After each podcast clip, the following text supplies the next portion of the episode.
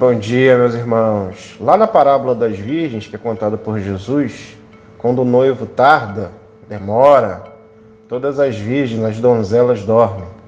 Afinal, Deus ele nunca pediu o que é sobre-humano, mas apenas o que é humano dos humanos. Diante do atraso, quem que não cansa? E se a espera for longa, quem que não vai dormir? Quem que não vai conseguir dar um cochilinho? O anormal, meus irmãos, nesse caso, nessa, nesse conto, seria não dormir. Porém, o sono é da natureza dos vivos mortais. Sempre que algo tarda, isso pode acontecer. O que, que se pede na parábola, todavia, meus irmãos, é algo mais que humano. Aliás, é a coisa mais primitiva que os humanos já fizeram. O texto vai falar sobre manter o fogo aceso a fim de estocar poder de combustão, seja óleo, seja lenha, seja o que é que incendeia as trevas com luz. O noivo tarda, ele porém disse que tardaria. Todas as parábolas que estão lá em Mateus 24, 25, vai dizer algo sobre demora. Assim, mesmo as mais amorosas noivas, aquelas que têm aquele fogo no coração, adormecem na espera.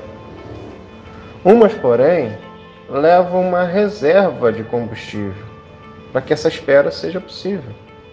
A lógica dela é a do amor paciente e pronto para qualquer atraso, pois o que não se cogita jamais nessa relação, meus irmãos, é não ir com o noivo.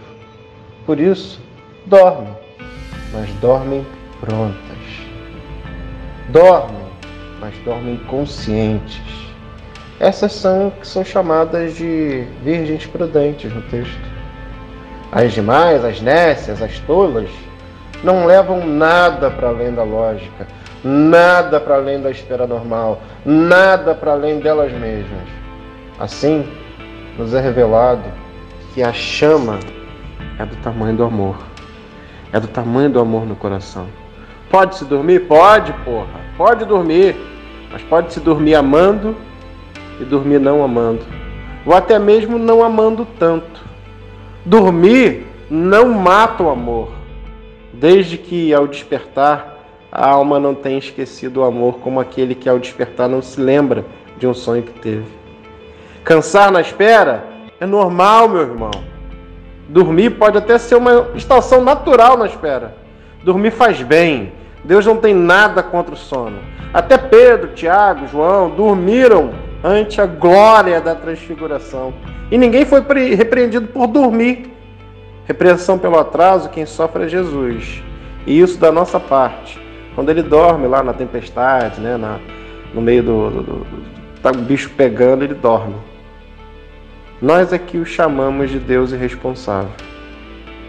Ou no dizer dos evangelhos, né, como está escrito no texto, tu não te importas que nós pereçamos. As virgens desses dias correm grande risco, pois o amor está se esfriando de quase todos, e poucos ainda carregam para além da lógica, poucos ainda conservam a chama, a qual nada é mais do que a combustão do amor de Deus em nós. Está cansado, meu irmão? Descanse, mas deixa a chama queimando no seu ser é isso que eu digo naquele que nos ama, uma paixão como fogo avassalador. Aquele que nos ama até o fim, que nos amou até a morte. Beijo, tamo junto.